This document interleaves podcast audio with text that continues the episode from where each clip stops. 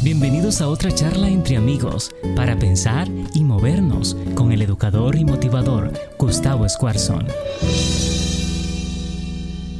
Si está con alguien y una familia, ¿por qué no le dice Dios te bendiga, qué, qué, qué lindo verte, darle un beso, ¿no es cierto? Te quiero mucho. Vamos, vamos haga un, un gesto de cariño allí donde está para mantener nuestro calor de iglesia a pesar de la distancia. Informe de productividad. Ustedes saben que el gobierno a los 100 días tiene que, ¿no es cierto?, demostrar de que también está haciendo buen trabajo, de que tiene que de alguna manera ser productivo. Bueno, todo negocio tiene un informe de productividad.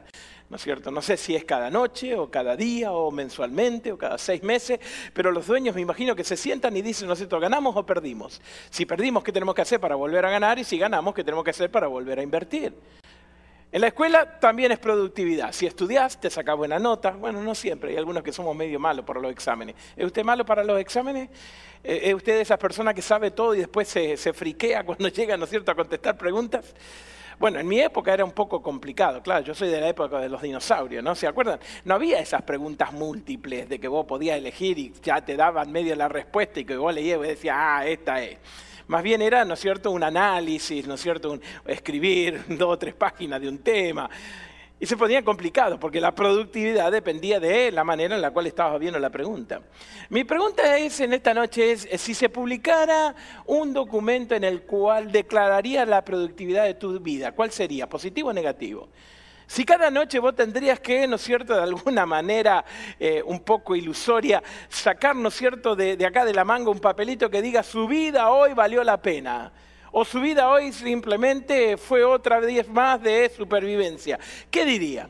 ¿No te gustaría llegar al final de tu vida y decir realmente, tuve una vida productiva, logré todo lo que tenía que lograr? Ese es el objetivo que Dios tiene para usted.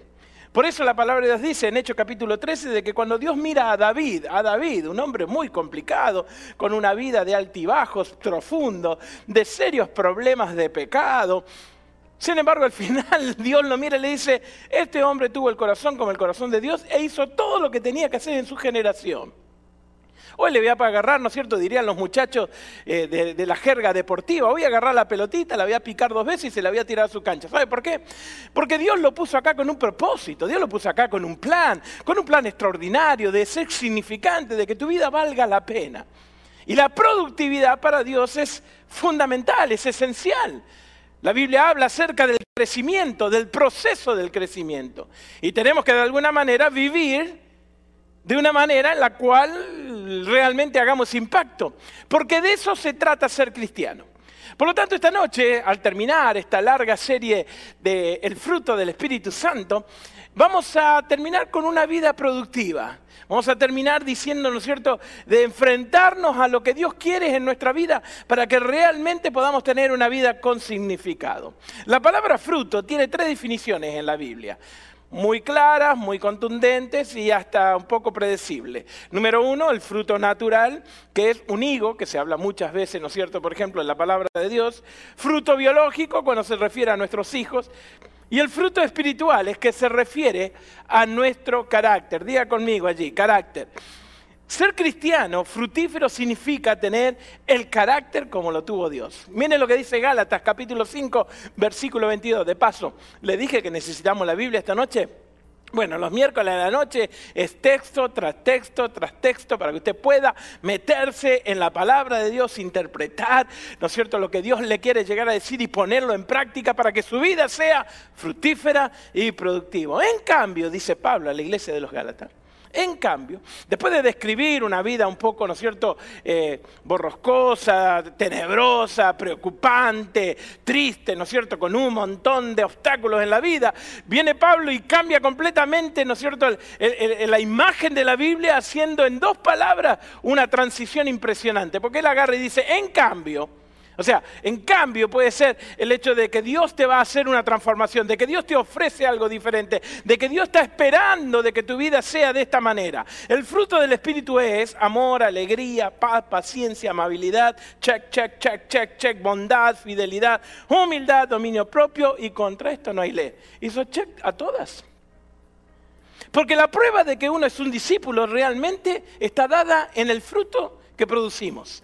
Juan capítulo 15, versículo 16, dice, no me escogieron ustedes a mí, sino que yo lo escogí a ustedes. Eh, discúlpeme, esto no tiene nada que ver con el tema, pero me parece que es algo que usted no puede olvidar.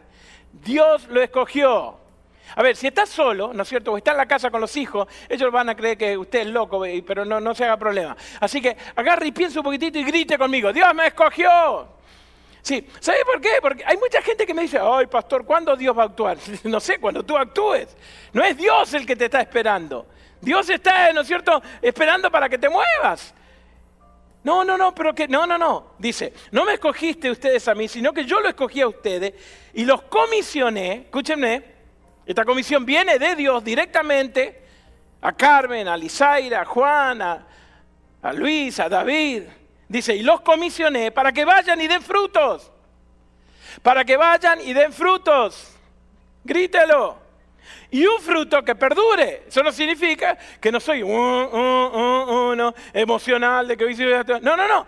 Dios dice que la marca del verdadero discípulo, de aquella persona que está en serio de ser un cristiano que haga impacto, que deje huella, que cambie el mundo, que provoque, ¿no es cierto?, eh, que las cosas funcionen de la manera del reino de Dios. Fuimos elegidos por Dios, por eso dice que somos un pueblo santo, separado y nos comisionó, ¿sabes lo que significa comisionar? Me envíe, cuando Dios envía, prepara, cuando Dios prepara, te pone dones sobrenaturales, que son los dones del Espíritu. Por lo tanto, cuando vos vivís, vos podés llegar a decir, no vivo como el resto de la mediocridad de la sociedad, porque yo soy un hijo de Dios y soy un cristiano. Lo comisioné para que vayan y den frutos y frutos de eternos, que perdunen. Así el Padre le dará todos los que pidan en mi nombre. Yo no sé para qué preparé tanto el tema. Me quedan 14 páginas para poder hablar con ustedes y ya me quedé en el primer versículo. Si yo soy una persona que entiendo de que Dios me ha escogido para algo especial. No para pasármela trabajando, no para pasármela en entretenimiento, no para pasarme la vida, ¿no es cierto?, dando vueltas y tirándola a la basura. La peor tragedia que el ser humano puede pasar no es la muerte, es tirar todas las horas de tu vida a la basura. Si Dios me escogió, Dios se mueve hacia mí, el rey del universo, el rey de reyes, señor de señores, toma la iniciativa de buscarme y decir, Gustavo, yo te quiero mandar, te quiero preparar, te quiero poner algo sobrenatural en tu corazón para que dé frutos y frutos perdurables, para que cuando tú empieces a dar fruto y la gente sepa de que tú eres un cristiano en serio y Dios esté metido en tu corazón y el Espíritu de Dios moviéndose en tu vida, entonces le vas a pedir todo lo que se te antoje a Dios y yo te lo voy a dar. Wow, it's a, good deal. Es como que te den un cheque en blanco. Pues imagínate si alguien súper rico viene y te dice, cheque firmado, ponele los numeritos. ¡Ah! Me paso toda la noche dando vueltas, bien chiquitito, para que, para que se arrepienta de haberme dicho. Bueno, este es un cheque en blanco en Dios. Y Él le dice, si vos estás en serio en ser un discípulo mío y dar frutos que perdure, y entendés de que yo te estoy buscando y que te estoy preparando y que te estoy sanando y que estoy dejando todo tu pasado y que estoy perdonando tu, tu pecado y te estoy dando una visión diferente, entonces cuando tú ores, lo que se te ocurra. ¿Cómo puede ser que Dios diga algo así? Muy simple. Cuando usted está dando el fruto del Espíritu significa que tiene intimidad con Dios. Y cuando usted tiene intimidad con Dios, lo único que usted va a querer es lo que Dios quiere. Cuando usted hace de su cristianismo una vez a la semana visitar un edificio, entonces todo lo que usted pide tiene que pasar por el proceso de mendigar, de llorar, de pedir, de ver, de esperar, del proceso. Pero si usted tiene intimidad con Dios y su vida espiritual no depende de un edificio y mucho menos de una reunión, porque usted camina con Dios, todo lo que usted pida va a ser lo que Dios pediría. Lo que Dios pediría. Entonces, para poder dar frutos, tenemos que hacer cuatro cosas. La comparto. Tenemos 25 minutos, así que póngase bien en el, en el borde de su silla y empiece a notar. Cuatro cosas que yo tengo que hacer para que mi vida sea productiva y tenga frutos que perdure. Así, cuando yo oro, ¿no es cierto?, Dios me pueda contestar y sobre todo para que el nombre de Dios sea glorificado, que es lo fundamental que tiene que hacer el ser humano. Número uno, cultiva raíces. ¿Lo pusieron por allí? Cultiva raíces. Pongo un uno, cultiva raíces. Si no tenemos buenas raíces, no vamos a ningún lado. Y yo sé que nosotros a veces lo tomamos un poco a la liviana, pero es así. Cuando pasa un huracán, cuando pasa ciertos tipos de viento fuerte, los primeros árboles que se caen son aquellos que no tienen raíces. Las raíces nos van a ayudar en los tiempos difíciles a mantener. Jesús lo dijo, ¿no es cierto?, en la casa. Si vos tenés un fundamento de arena, se te va a venir abajo en los primeros vientos. Jeremías 17, 7 y 8. Jeremías 17, 7 y 8 lo dice así. Bendito es el hombre que confía en el Señor y pone su confianza en Él. Fe sobre miedo. Confianza sobre incertidumbre. Dios primero sobre cualquier cosa. Entonces dice, será como un árbol plantado junto a las aguas, que se extiende sus raíces hacia la corriente y no teme que llegue el calor. Los problemas, que se vengan. Las circunstancias difíciles, las adversidades, que se vengan. Uno, porque sabemos que son parte de la vida. Dos, porque mis raíces están bien. ¿Sabes quiénes son los que tienen miedo hoy en día? ¿Sabes los que están en incertidumbre? ¿Sabes los que estamos encerrados? Son aquellas personas que sus raíces han crecido muy floquitas y tienen miedo al calor de las pruebas. Y sus hojas están siempre verdes porque en época de sequía no se angustia y nunca deja de dar su fruto. Las raíces es la línea por la cual entra la alimentación al árbol. Por lo tanto, nuestras raíces tienen que ser profundas. Proverbios 12, 3 dice, nadie puede afirmarse por medio de la maldad. Solo quedan firmes aquellos que tienen raíces de justicia. Justicia, o sea, Dios poniendo en orden mi vida, sacando aquellas cosas que no sirven y dándome una vida completamente productiva y con significado. Uno de estos grandes hombres, como le dije decía David, en el Salmo 1, versículos 2 y 3, escribe esto. Dichoso el hombre que no sigue los consejos de los malvados de paso, si quiere ponerle un título este, este, a, este, a, esta parte de la Biblia que vamos a leer, es cómo se cultivan las raíces. De esta manera, miren, David nos enseña, dichoso el hombre que no sigue los consejos de lo malvado. Así que empiece a evaluar sus conversaciones y con quién habla. Ni se detiene en la senda de los pecadores. Trate de ser influencia y no de que lo influencien. Ni cultiva la amistad con los blasfemos o sea que aquellas personas que hablan mal de Dios y que quieren expulsar a Dios en su vida, usted tiene que hacer una doble oración, pero tenga cuidado. Sino que la ley del Señor se deleitan de día y de noche y medita en ella. ¡Pam! Al clavo. ¿Usted quiere tener raíces? Mire lo que dice. De día y de noche medite y deleítese en la palabra de Dios. Entonces usted será como un árbol plantado a la orilla de un río, misma imagen que Jeremías, y cuando llegue en tiempo dará frutos.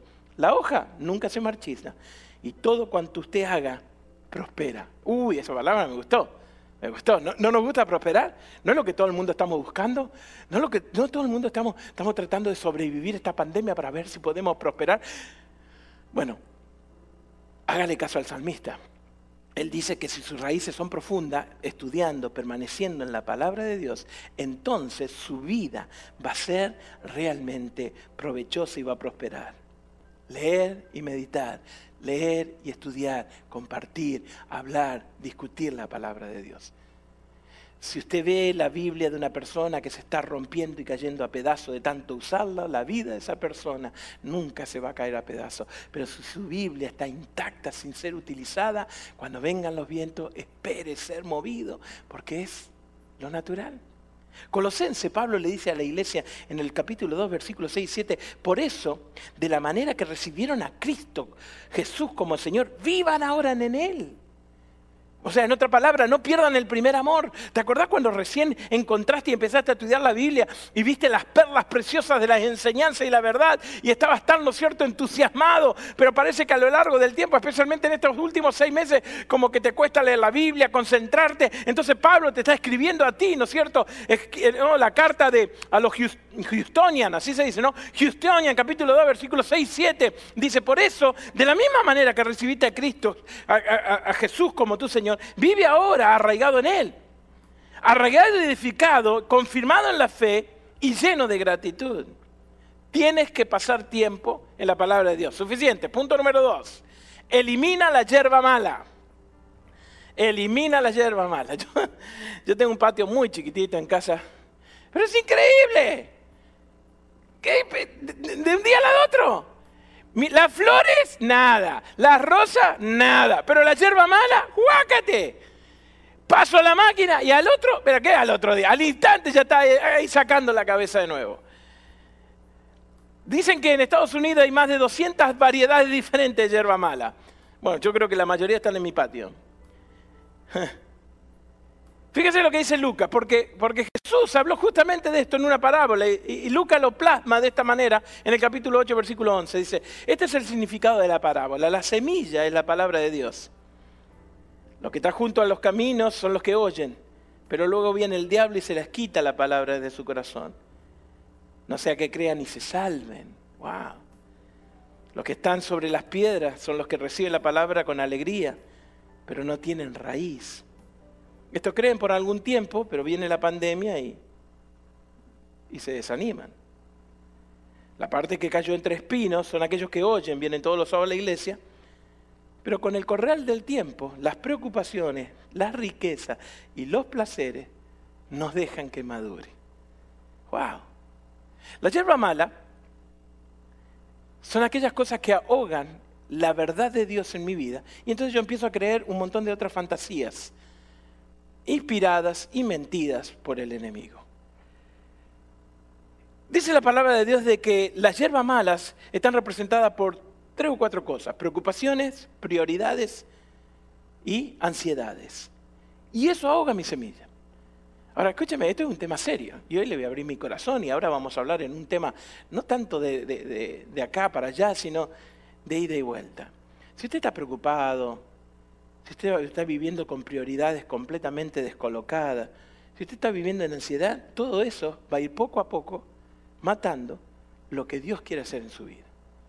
Y quiero decirle, no sé si es buena noticia o mala noticia, no sé si ni siquiera es una noticia, pero todo el mundo está prediciendo de que esto no se va a acabar enseguida, de que vamos a seguir por un tiempo más. Así que más vale que empiece, ¿no es cierto?, a sacar la hierba mala para que su vida no sea ahogada, quemada, absorbida por este tipo de cosas.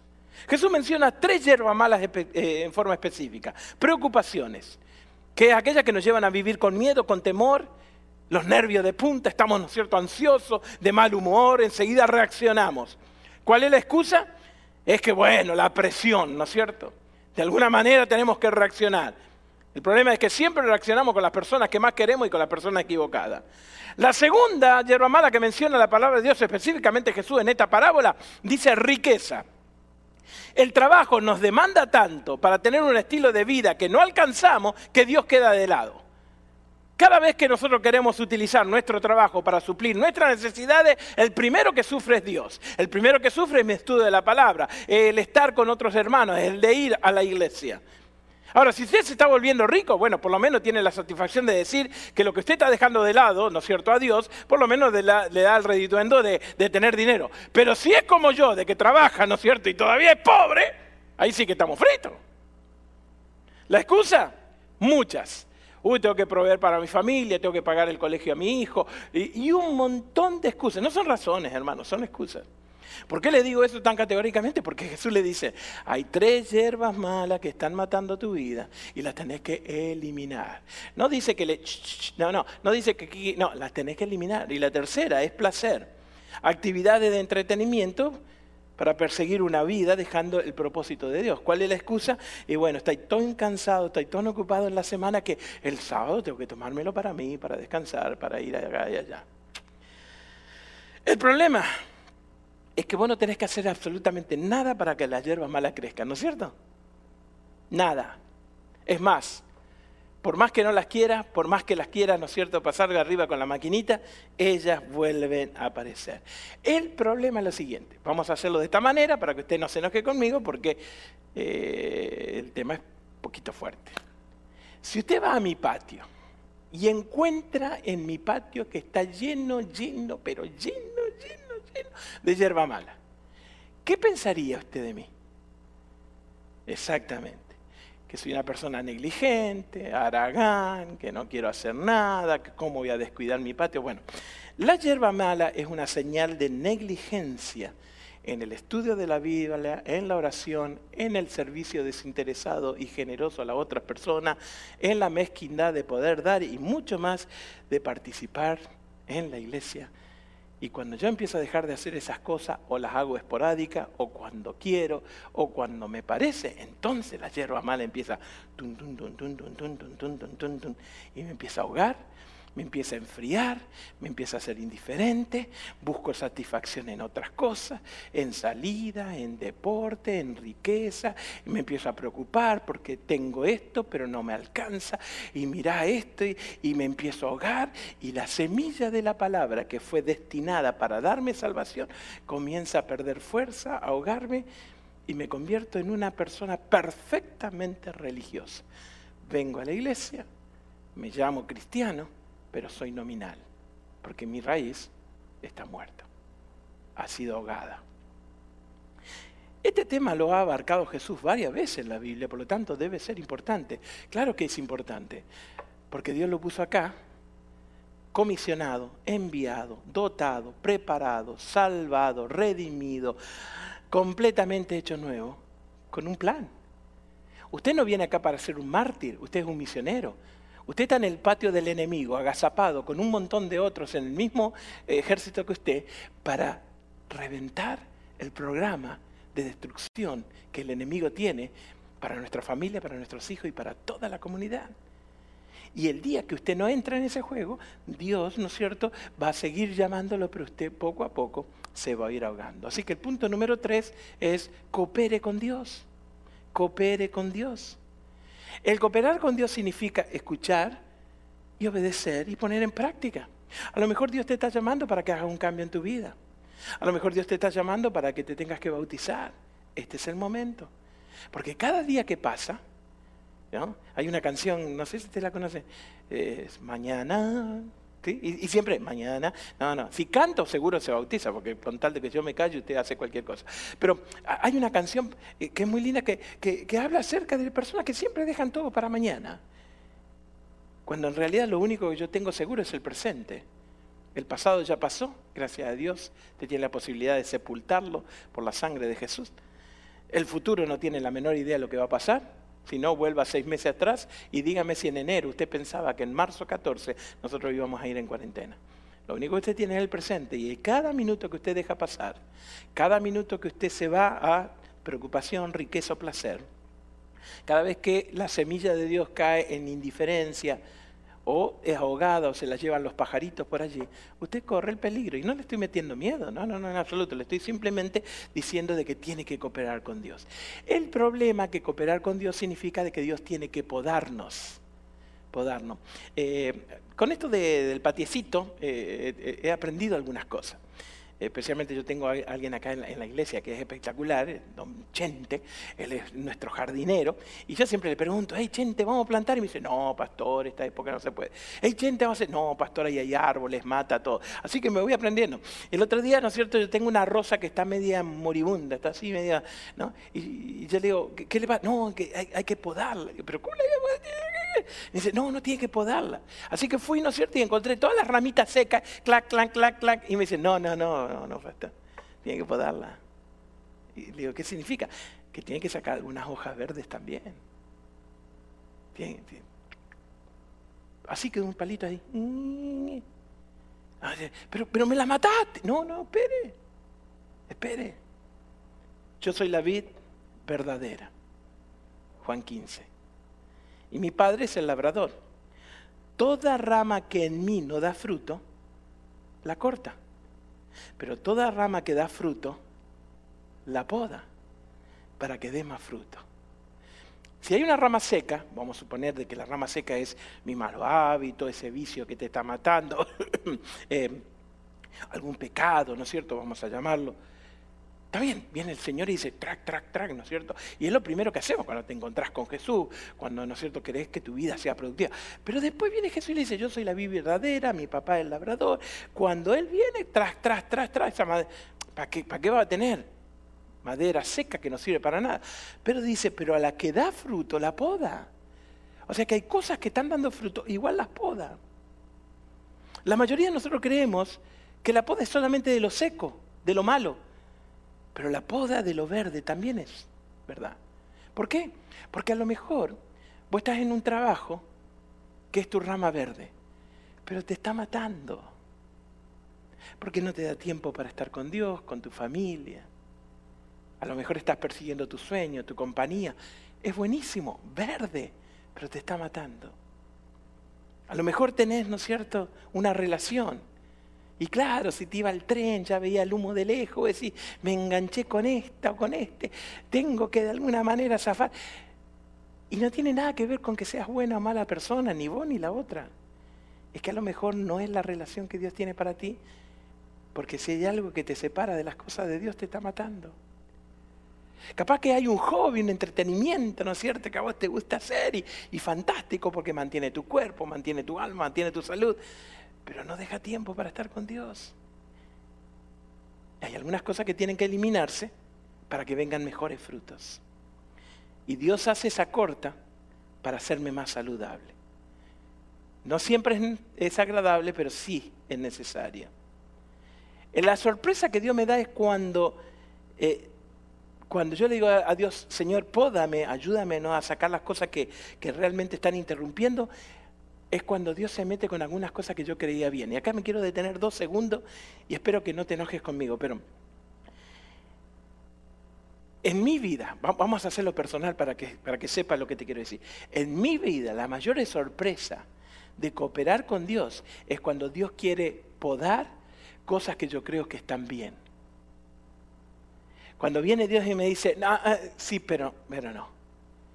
Pero sí, y vos te sorprendés porque vivimos engañados de que hay cosas que son buenas, pero Dios dice que no son necesarias o esenciales para que mi vida espiritual dé frutos.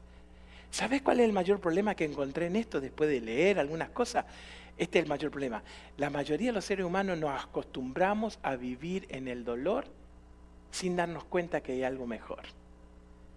Agarramos una, una línea de vida, creemos que porque tenemos esto o esto o esto, no quiero mencionar por si las dudas justamente vos estás en ese trámite, no quiero ser yo el que, el que te convenza, sino que la palabra de Dios pueda llevarte. Y viene Dios y te dice, no, esto no. Pero, pero Señor, ¿cómo no? Si eso es justamente lo que yo creo. Y en la vida espiritual es lo mismo. A lo mejor vos pensás que sos un, un, cristiano extraordinario porque venís una vez a la semana a la iglesia y no faltaste nunca en toda la cuarentena. A lo mejor vos crees que sos un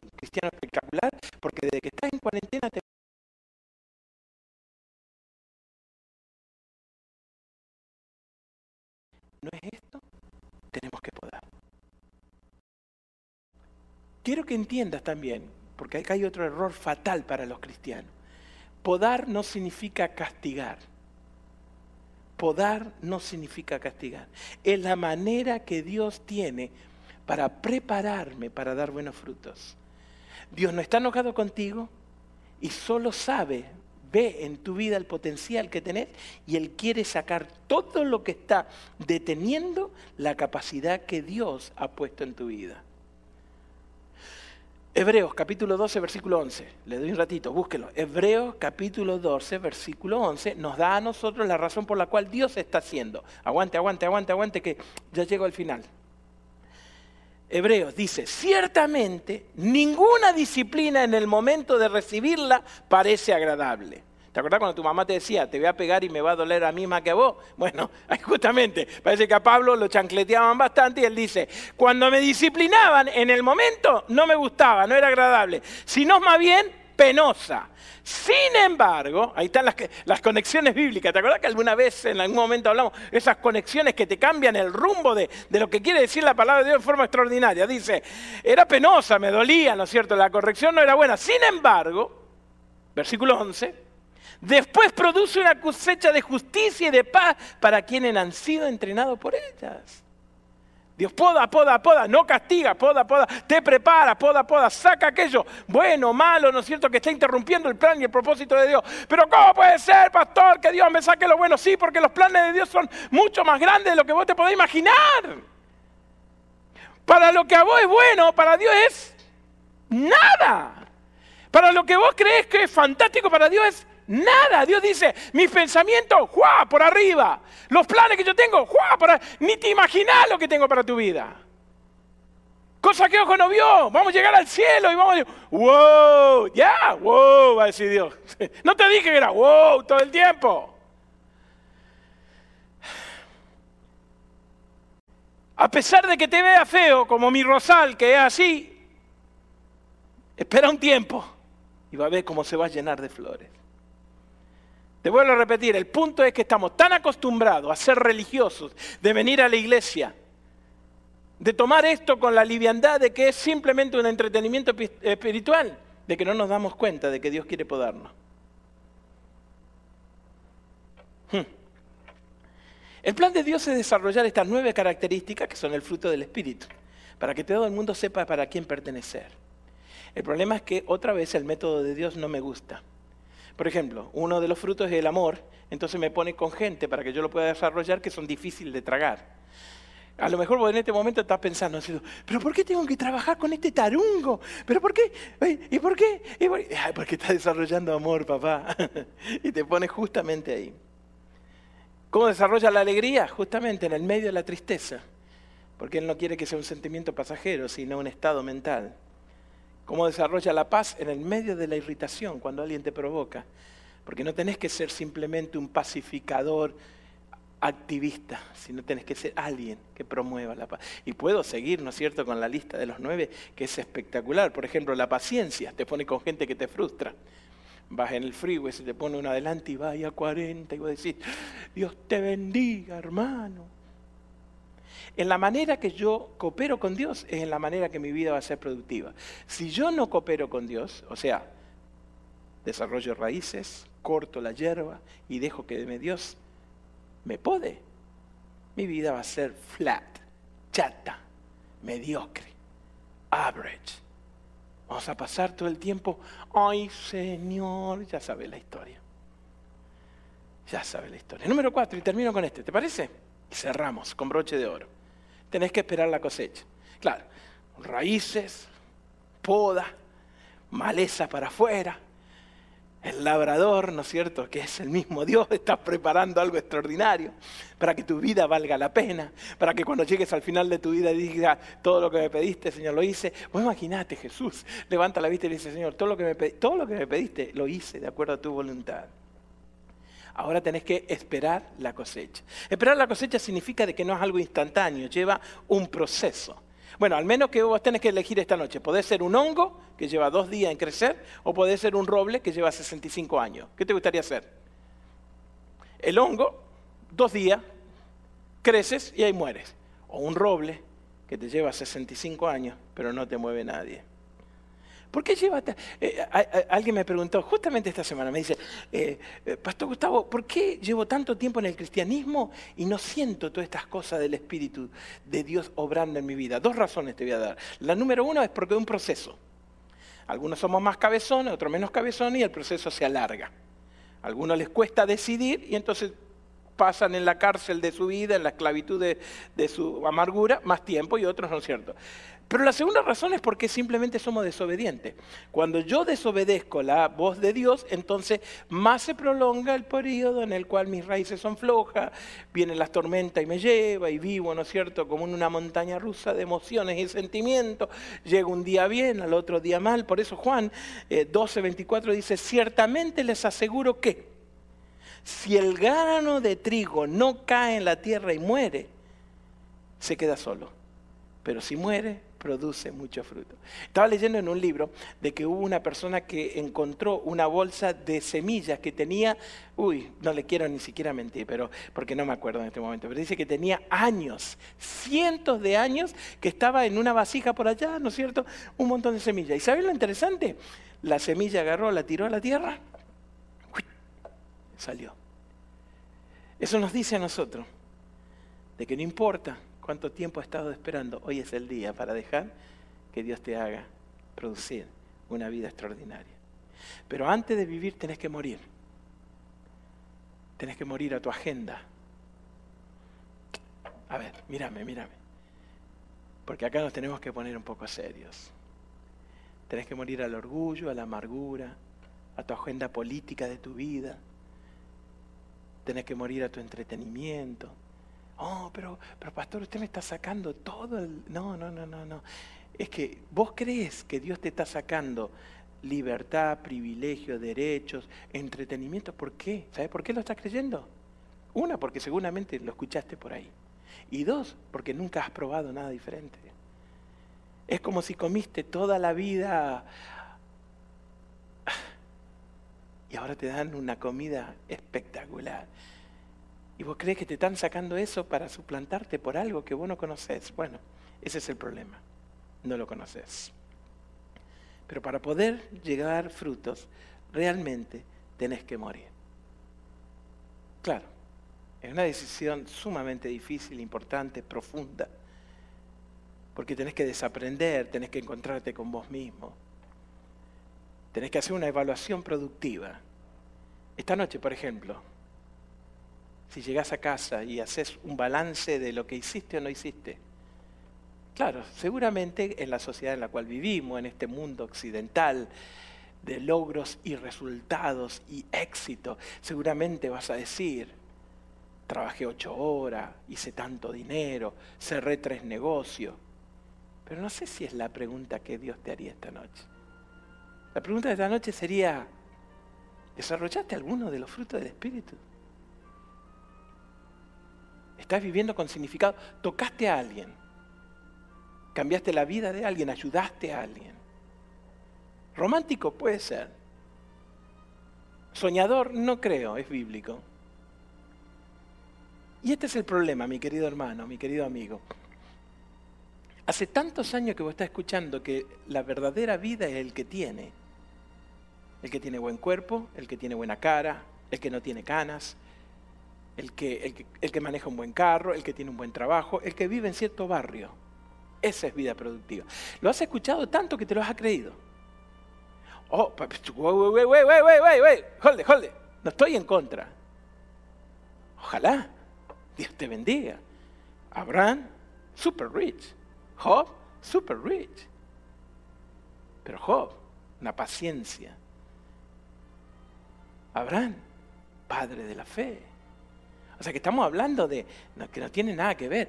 Pero a lo mejor vos te creíste la mentira de que de que una vida realmente productiva, que vale la pena, es... Por ejemplo, ¿sabes qué? ¿Sabes lo mejor que le podés dejar a tus hijos? El temor a Jehová. Porque yo sé, si vos tenés más o menos mi edad y venís de la época de los dinosaurios y llegaste a este país, a lo mejor con 20 dólares en el bolsillo, te diste cuenta que aquel que trabaja y es responsable puede. Pero aquel que trabaja y es responsable sin Dios termina en el mismo lugar que cuando empezó. ¿Le vas a dejar una casa a tu hijo? Fantástico. Qué bendecidos. ¿Le vas a dar una, buena educación? Es lo mejor que puedes hacer. Pero el temor a Jehová es irrepasable. No lo podés cambiar por nada. Por tanto, me gustaría que esta noche reevalúes, te hagas una hoja de productividad, que vuelvas a la palabra de Dios para ver dónde está tu vida. La palabra de Dios dice en Juan capítulo 15, el que permanece en mí Permanecer significa estar en constante contacto con Dios, vivir para Él, confiar en que Él tiene una obra increíble en mi vida. Mientras esperas que vengan los frutos, disfruta de tu compañía con Dios. Pero tenés que tener raíces, sacar la maleza, la hierba mala, dejar que Dios te pode. Entonces el fruto vendrá. La pregunta es, ¿Qué pasó? ¿Dónde te quedaste estancado? ¿Por qué estás tan desanimado? ¿Por qué estás a punto de tirar la toalla? ¿Qué está ahogando tu fe? No le creas al enemigo. No crea que tu semilla está muerta. No crea que Dios ha dejado de buscarte. ¿Por qué te metiste en una cuarentena espiritual? ¿Por qué has dejado de confiar en un Dios tan espectacular? Yo no sé lo que está pasando en tu vida, ni siquiera sé dónde estás. No puedo ver tu cara ni tu reacción.